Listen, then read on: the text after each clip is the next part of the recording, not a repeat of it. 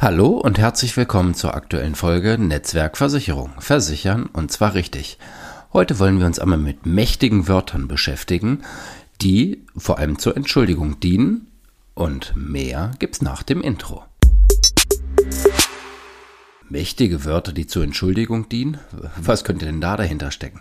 Dahinter steckt zum Beispiel, dass ich eigentlich, und da sind wir schon mal beim ersten Wort angelangt, eigentlich versprochen habe, letzte Woche mit dem 30 Tage Content Marathon würde man neudeutsch sagen, oder ich hatte gesagt, 30 Tage gibt's von mir Inhalte, Inhalte, Inhalte mit sehr, sehr viel Mehrwert und ich wollte damit am Montag starten. Und dann kam das Leben dazwischen.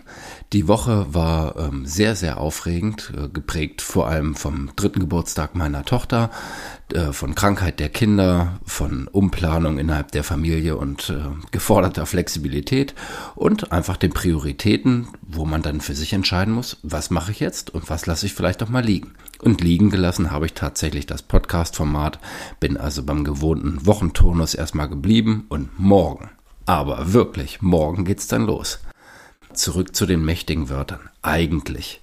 So, wenn Sätze mit eigentlich anfangen, dann stellt man immer schon die Ohren auf und sagt, ja, okay, das ist jetzt schon mal nicht so gemeint. Also die große Kunst, das Wort eigentlich aus seinem Wortschatz äh, zu verbannen, ist ganz, ganz schwierig. Ist so das erste, wo man sagt, okay, wenn du das rauslassen kannst und eben hinter dem stehst, was du sagst und nicht eigentlich wollte ich das machen, aber dann ist dies bei rausgekommen, ist schon sehr, sehr wertvoll. Das zweite ist, was ich mal gelernt habe, wirklich aus dem äh, Sprachschatz zu verbannen, ist die Frage nach dem Warum. Wenn ich jemanden frage, warum hast du dies gemacht, warum hast du das gemacht, fühlt der andere sich automatisch in die Ecke gedrängt. Und es ist viel schöner zu fragen, aus welchem Grund hast du denn das gemacht?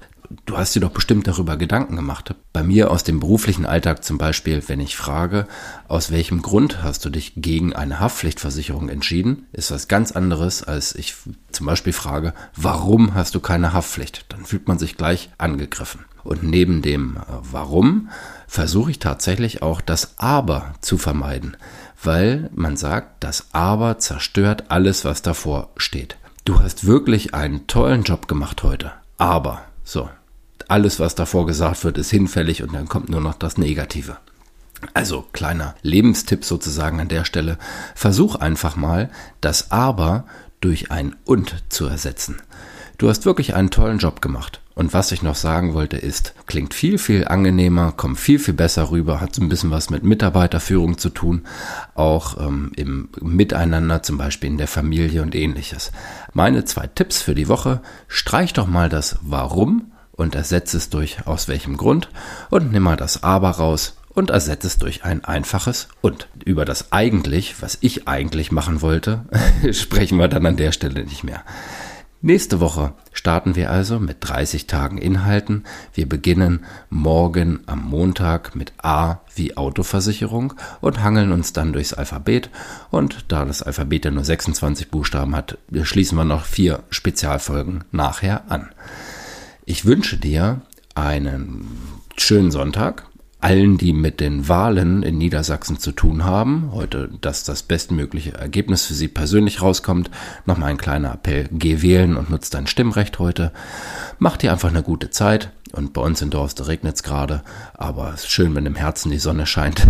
Also mach das Beste aus dem Sonntag. In diesem Sinn, tschüss Tim.